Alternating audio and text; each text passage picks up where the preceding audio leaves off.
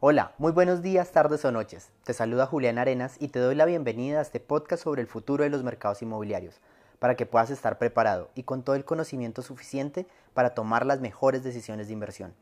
Este podcast tiene como principal objetivo ser una charla tranquila en la cual voy a compartir con todos ustedes el conocimiento que he adquirido a lo largo de más de 10 años trabajando en este sector.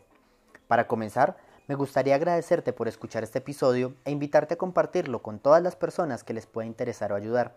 Igualmente, me gustaría recordarte que puedes escribirme a mis redes sociales con todas tus preguntas, comentarios y opiniones en las cuentas de Instagram, Facebook y LinkedIn con el arroba de julare87, j u l a r e 87 y usando el hashtag de visiones inmobiliarias. En esas dos cuentas de Visiones Inmobiliarias o de Julari87 pueden escribirme todas sus preguntas y opiniones. Igualmente pueden compartir este capítulo usando el hashtag de Visiones Inmobiliarias. Esa es la forma en la que pueden compartir y pueden que este contenido se expanda mucho más por toda la red y le pueda llegar a las personas que ustedes crean que les puede interesar o ayudar. En el capítulo pasado, justamente el capítulo pasado hablábamos de las ciudades del futuro, ¿cierto? Y la relación que existe entre las ciudades del futuro y el mercado inmobiliario. Y el capítulo de hoy justamente es una continuación de eso. Recibí varios correos electrónicos y varios mensajes por mis cuentas, las redes sociales, diciendo que les gustó muchísimo el capítulo pasado y que les, gusta, y les gustaría una explicación mucho más profunda de cada uno de los temas o una segunda parte de, este, de ese episodio. Entonces, justamente el episodio del día de hoy. En el episodio vamos a tratar y va a ser una continuación de la, del capítulo pasado. Y para comenzar, justamente me gustaría hacer como una pequeña recapitulación de lo que hablamos la vez pasada. Y la gran conclusión del capítulo pasado es que las grandes ciudades, ¿cierto? Serán el motor de la economía mundial del futuro, justamente, porque tienen la capacidad de atracción de capital humano, tienen la capacidad de aumentar el flujo de ideas y tienen la capacidad de generación de conocimiento colectivo. Eso es lo que hace importante a las ciudades. Además, porque la ausencia de espacio entre las personas, justamente, ¿cierto? Porque todas, digamos, las grandes ciudades son muy densas, generan una reducción y disminuyen los costos de transporte de mercancías, de personas y de ideas. Entonces, al tener gran cantidad de personas con un alto conocimiento, todas juntas en un mismo lugar, por medio de economías colaborativas, podemos empezar a generar grandes cambios dentro de las ciudades. Y el mercado inmobiliario se une a esto, ¿cierto? Y se une a este crecimiento de las grandes ciudades y a la tendencia de las grandes ciudades, porque es la materialización justamente de todas estas planeación, de todas estas ideas. Ese es el mercado inmobiliario y a eso responde. Igualmente, en el capítulo pasado hablábamos de temas importantes como la renovación urbana, los edificios cómo van a ser multiservicios y las transformaciones que van a existir dentro del sector inmobiliario de la construcción como tal de edificios, cómo se va a volver a los centros urbanos por la historia y por las raíces y por las economías que se pueden generar en los centros urbanos, cómo esas grandes metrópolis como Nueva York, Tokio, Singapur serán las que dominarán las economías a nivel mundial, y cómo la vida de calle, ¿cierto? Con la mutación del comercio y los servicios, pasará a volver a tener una importancia muy alta dentro de, la, dentro de las ciudades y justamente dentro del mercado inmobiliario y cómo el sector va a responder a cada una de esas, ¿cierto? Eso fue básicamente lo que hablamos la vez pasada y hablamos de algunas de las tendencias que, se venían para las ciudades del futuro. En el capítulo de hoy justamente vamos a retomar esos temas, algunos de esos temas, y vamos a profundizar en otros. Y quiero empezar con una idea clave y es que la evolución y las transformaciones del mercado inmobiliario son capaces de moldear la forma en la cual se planea, se construyen y se vivirá en las ciudades del futuro. El mercado inmobiliario es un campo fértil para la innovación, el emprendimiento y la creatividad, en pro de, de responder a las demandas de los ciudadanos del futuro. Y vamos hacia una, tres tipos de nuevas economías que se están generando en las ciudades. Y este estos tres tipos de economías que se están generando en las nuevas ciudades son fundamentales porque van a ser las que generen los cambios urbanos que vamos a ver y los cambios dentro del sector inmobiliario y las respuestas que dé el sector inmobiliario a esos cambios. Entonces, dentro de estas tres economías vamos a hablar de la economía de acceso, de la economía bajo demanda y de la economía colaborativa. Estas tres economías son en las cuales se girará todo el tema de la planeación del sector inmobiliario y de los productos inmobiliarios del futuro. Y quiero empezar también, pues vamos a hacer una pequeña como explicación de cada una de ellas. Entonces, en primer lugar, ¿qué es la economía de, colaborativa? Básicamente es la economía colaborativa es lo que se conoce tradicionalmente como un, trueque o un cambio. Es cuando yo le digo a alguien, yo hago X y usted hace Y y simplemente cambiamos esos productos y esos servicios.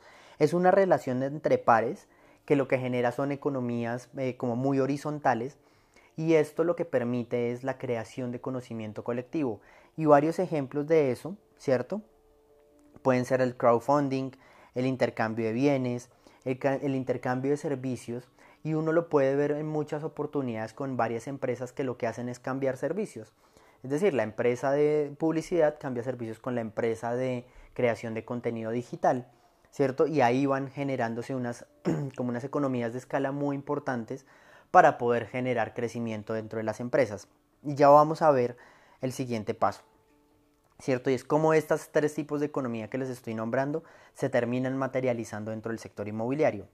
La segunda tipo de economía que, que está como muy fuerte y que viene con una tendencia muy muy fuerte dentro del mercado inmobiliario y dentro de la economía de las ciudades justamente es la economía bajo demanda. ¿Y qué es la economía bajo demanda? Básicamente es alguien que hace algo que yo no puedo hacer.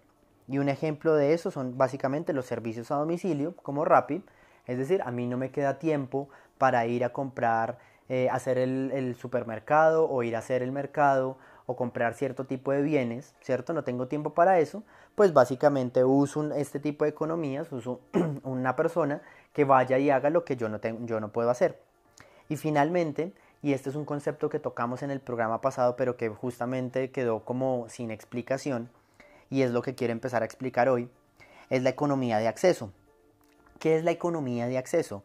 Básicamente es prestar algo por un rato, ¿cierto? Es cuando ustedes le dicen a alguien como, venga, présteme este, eh, su carro por un rato y pues yo se lo devuelvo en un rato, ¿cierto?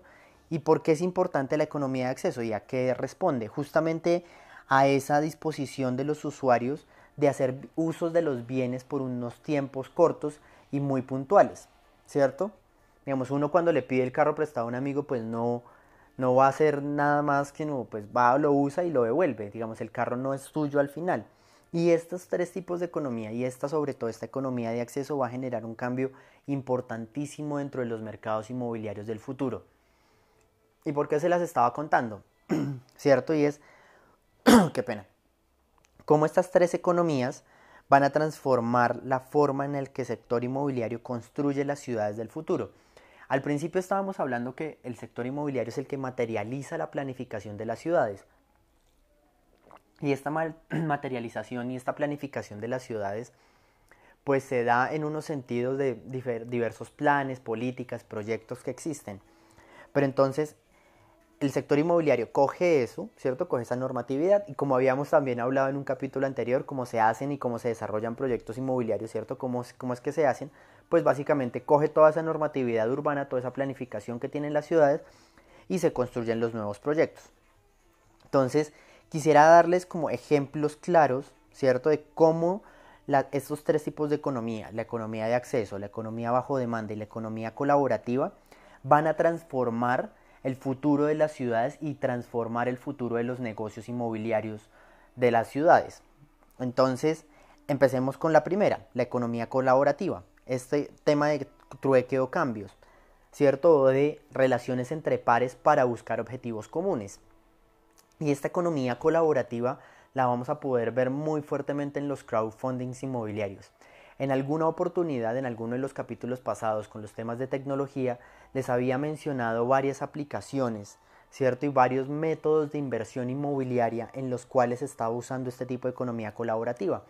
Y uno de esos ejemplos pueden ser 100 ladrillos y hay muchos más en los cuales un bien se fragmenta, ¿cierto? En muchas partes y esos fragmentos de ese bien se le empiezan a vender a muchas personas individualmente, ¿cierto? Y cada una de esas personas termina siendo un inversionista de ese bien particular. Es decir, si un bien vale 10, 10 pesos, por decirlo así, o 10 dólares, yo divido esos 10 dólares en 10 personas y le vendo una, una fracción a cada uno y cada una de esas personas es dueña de ese, 10, de, eso, de ese inmueble básicamente.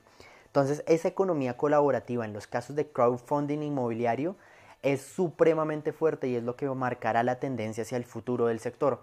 Y es hacia donde justamente está migrando todo el sector. Esto técnicamente se llama la tokenización del sector inmobiliario. ¿Tokenización qué es? Básicamente ustedes recuerdan lo que es un token en las maquinitas de, de, los juegos de arcade que uno solía hacer. Es básicamente las fichitas, es como todos los negocios inmobiliarios se van a tokenizar y van a poder generar una apertura a la inversión inmobiliaria de unas magnitudes que aún no estamos como siendo conscientes de lo que se va a generar. Y eso va a ser muy importante dentro del futuro. Y la tokenización, ¿por qué se da? ¿Y por qué se, puede, se va a poder dar mucho más, más fácil? Por toda la tecnología de blockchain. Estas dos temas, la tokenización de los inmuebles y la tecnología blockchain, eh, son las que van a transformar la economía dentro de la economía colaborativa, todo el sector inmobiliario y cómo se hagan todas las inversiones dentro del sector inmobiliario. Y eso es muy importante que lo tengan ustedes en cuenta y lo empecemos a analizar. esas dos temas van a ser fundamentales. El segundo es la economía bajo demanda, ¿cierto? La economía bajo demanda, les recuerdo, es básicamente que alguien haga lo que yo no puedo hacer. ¿cierto? O que alguien haga lo que yo no estoy dispuesto a hacer. Y eso les ponía el ejemplo de Rappi. Y cómo está cambiando justamente los temas de delivery, y por e, poner solamente el ejemplo del delivery, las ciudades y cómo están transformando la forma en la que se usa, se vive y se experimenta las ciudades. Cada uno de ustedes en sus ciudades en, particular han podido ver muchos y muchos eh, repartidores de Rappi en parques, en espacios públicos, a las afueras de los establecimientos esperando los pedidos y con esta situación de pandemia, pues con mayor razón se pueden ver esas filas largas de, tenderos de Rappi o esperando a recibir pedidos o ya, digamos, eh, esperando a captar usuarios para poder atender las necesidades de cada uno de ellos. Entonces, esta va a ser una tendencia muy, muy fuerte y cómo las ciudades, y a lo que voy es cómo las ciudades y cómo los proyectos inmobiliarios van a empezar a responder a estas nuevas demandas de esta economía colaborativa, de esta economía bajo demanda, ¿cierto? Es decir, cómo el sector inmobiliario va a crear en el supongamos, por poner un ejemplo, en el sector comercio, cómo se generan espacios especiales para los para digamos para los ¿cierto? Para que las personas de Rappi puedan esperar y no interfieran con el flujo en general del comercio, ¿cierto? Cómo se generan dentro del espacio público y aquí viene un actor importante dentro del espacio público de las ciudades, cómo se generan espacios específicos para que estas personas puedan eh, integrarse dentro de, dentro de la ciudad y puedan estar dentro de la ciudad, ¿cierto? Y también cómo dentro de los hogares, ¿cierto? Se empiezan a generar espacios y dentro de los proyectos inmobiliarios se empiezan a generar los espacios suficientes para poder atender este tipo de personas. Y muchas veces a ustedes les habrá pasado que en situaciones de cuarentena, en, en las recepciones o en las porterías de sus edificios se encontrarán muchos, eh, digamos, esperando a, recibir sus pedidos o a muchas personas con, como con esos pedidos ahí todos aglomerados en la recepción o un montón de pedidos dentro de, las, dentro de la recepción. Cómo se empiezan a generar realmente espacios de almacenamiento, ¿cierto? Y no solo de almacenamiento, sino de como de todo el proceso que tiene que darse para tener el tema de delivery dentro de los edificios. Es decir, si a mí me llegan paquetes con cuartos, digamos, con temas de frío, ¿cómo, cómo adapto la recepción de mis edificios para eso? ¿Cómo adapto todo el tema para que me lleguen paquetes del exterior?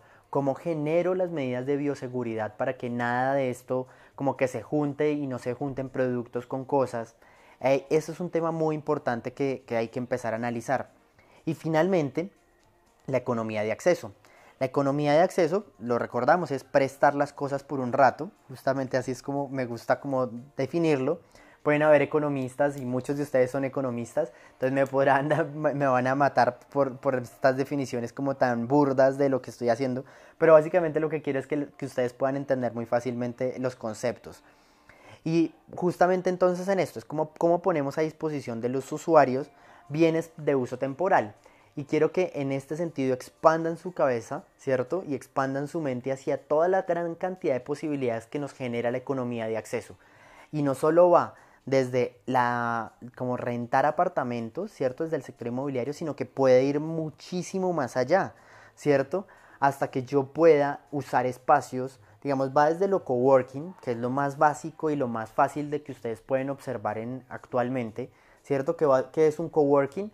Es un gran espacio de oficinas en la cual yo pago para que me presten, para poder usar ese espacio durante un tiempo determinado, ¿cierto? Por unas horas, por unos días, por unos momentos, ¿cierto? Para poder recibir X o Y reuniones y listo, pero tiene ese espacio, no, yo no soy propietario de ese espacio, ese espacio es coadministrado y es, eh, digamos, tiene una administración independiente y yo no soy propietario de eso. Entonces, justamente yo estoy haciendo uso de ese espacio por un tiempo limitado. Dentro de esta economía de acceso también podemos empezar a expandir mucho más eso. Y esta es una idea que hemos hablado con varios de ustedes, que, los oyentes, y es cómo yo empiezo a integrar esta economía de acceso dentro del sector inmobiliario real. Es decir, cómo yo puedo tener un apartamento en Bogotá y después tener un, digamos, pagar solamente un canon general, es decir, pago X número y voy a poder tener acceso a un montón de ciudades a nivel mundial y a un montón de sitios a nivel mundial, simplemente porque voy a poder usar esos espacios y esas unidades habitacionales, ¿cierto? Por unos tiempos limitados. Yo no voy a ser propietario de eso, simplemente voy a rentarlas, ¿cierto? Y quiero y supongamos que quiero pasar una semana en Nueva York, una semana en París, un par de meses en Ciudad de México, un par de meses en Santiago de Chile, un par de meses en Brasil y así voy a poder cambiar, pero simplemente hago una, una sola como aportación y cuando yo llego ya básicamente es mucho más que un, un hotel y un tema de estadía, sino es como una renta única.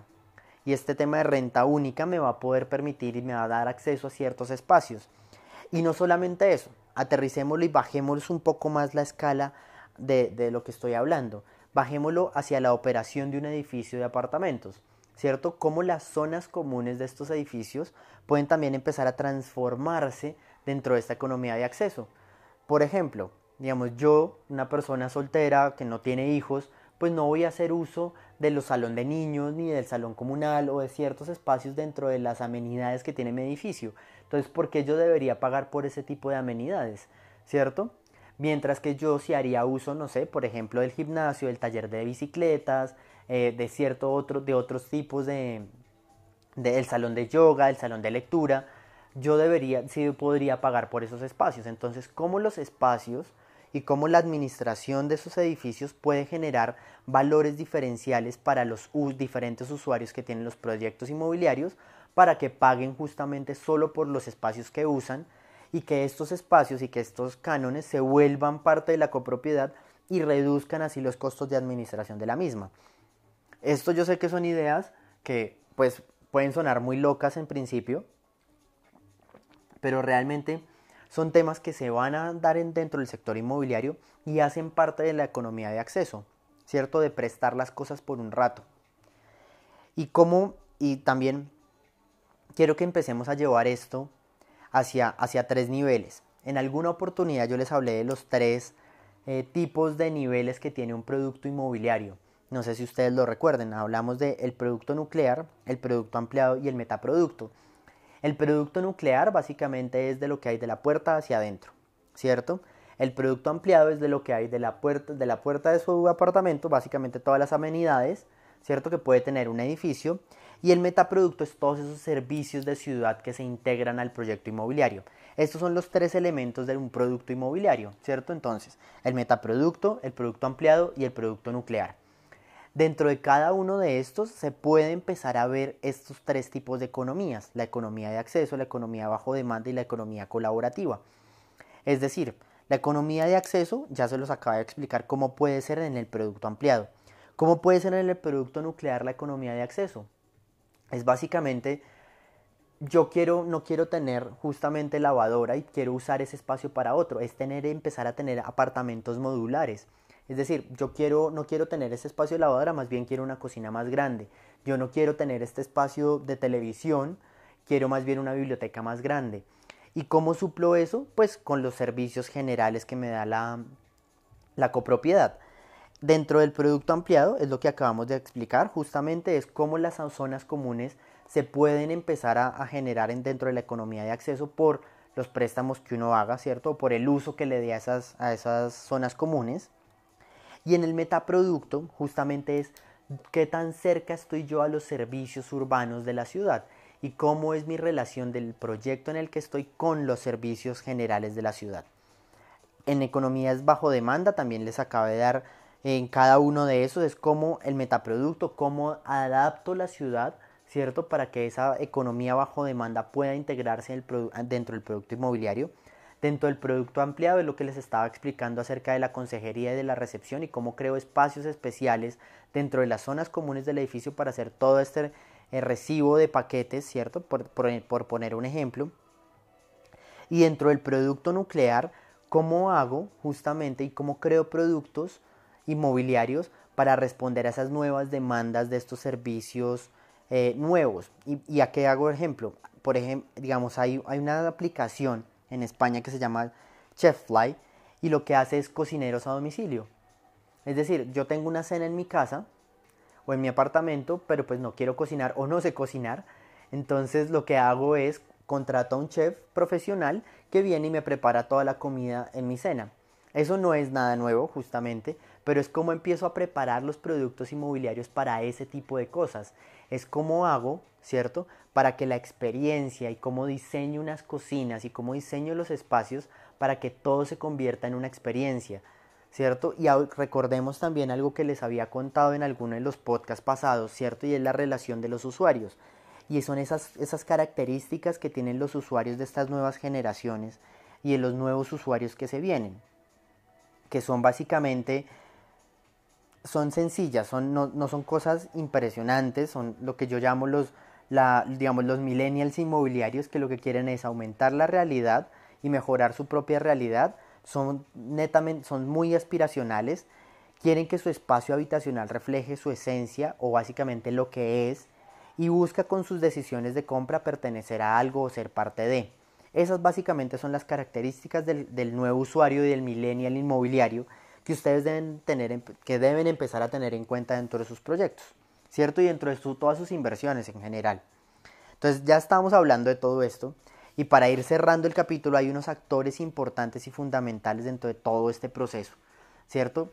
El primero, dentro de las ciudades del futuro, dentro de la creación de las ciudades del futuro y dentro del sector inmobiliario del futuro. Y es, el primero es la administración pública con la adaptabilidad de las nuevas reglas del juego. Tenemos que exigirle a la administración pública que nos genere reglas de juego flexibles. Y me refiero a ejemplos puntuales, la, la, rigidez normativa y los cambios normativos son muy difíciles de hacer y no permiten la agilidad y responder con agilidad al sector inmobiliario. Y eso es fundamental para poder generar ciudades mucho más resilientes y ciudades mucho más sostenibles en el futuro y que el sector inmobiliario pueda responder a esas demandas. Y les doy un ejemplo muy concreto y muy claro, el tema de estacionamientos las grandes ciudades siguen teniendo problemas con estacionamientos, pero si estamos generando economías de escala donde vamos a reducir, digamos, si ya el automóvil no es el centro de la planificación urbana, pues tenemos que empezar a generar reglas justamente que vayan en pro de eso y promover dentro del sector inmobiliario ese tipo de reglas. El segundo, el más evidente, el segundo actor es el sector constructor, donde tiene que entender que existen nuevos modelos de negocio, donde tiene que entender que la vida útil de sus edificios es muy larga y por ser tan larga tiene que empezar a generar flexibilidad y adaptabilidad dentro de los mismos.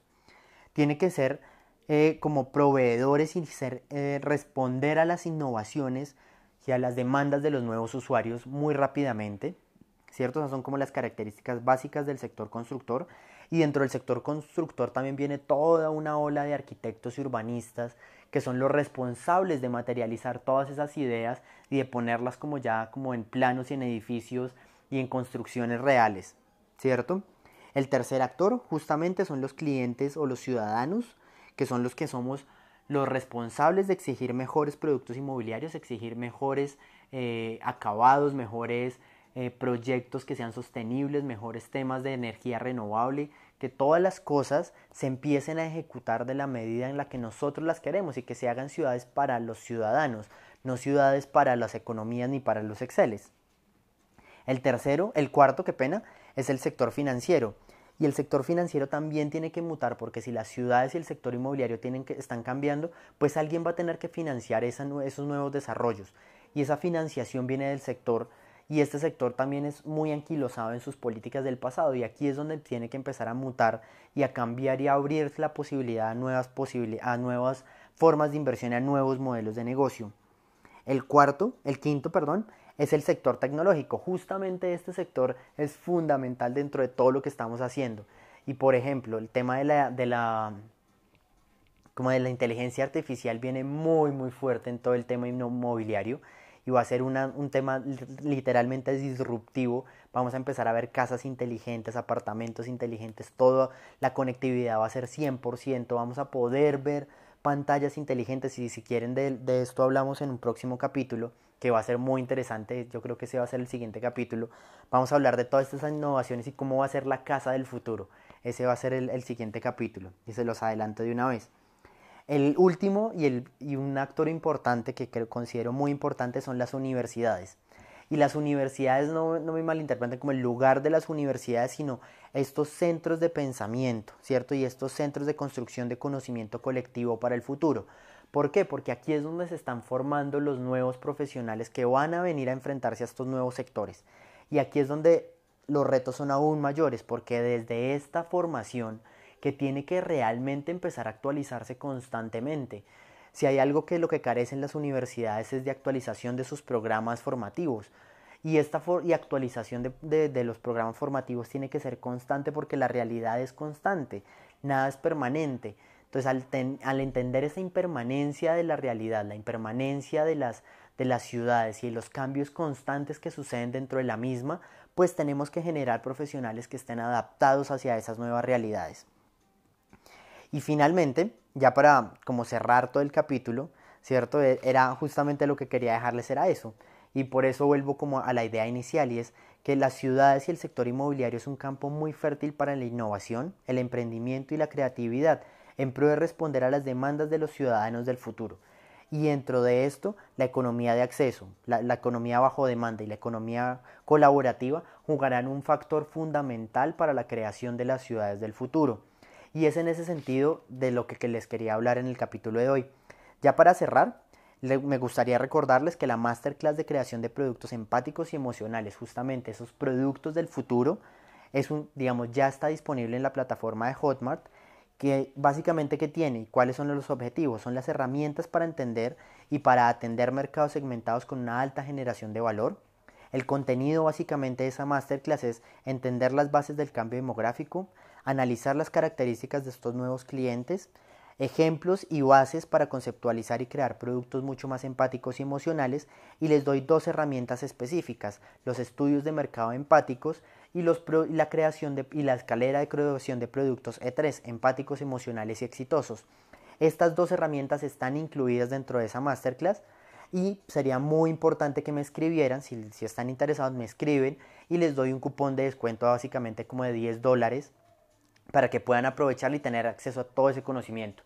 La masterclass está dividida en módulos, está muy buena, está en capítulos muy puntuales, muy precisos, eh, les va a gustar muchísimo y es mucho conocimiento y mucho valor del que se pueden llevar.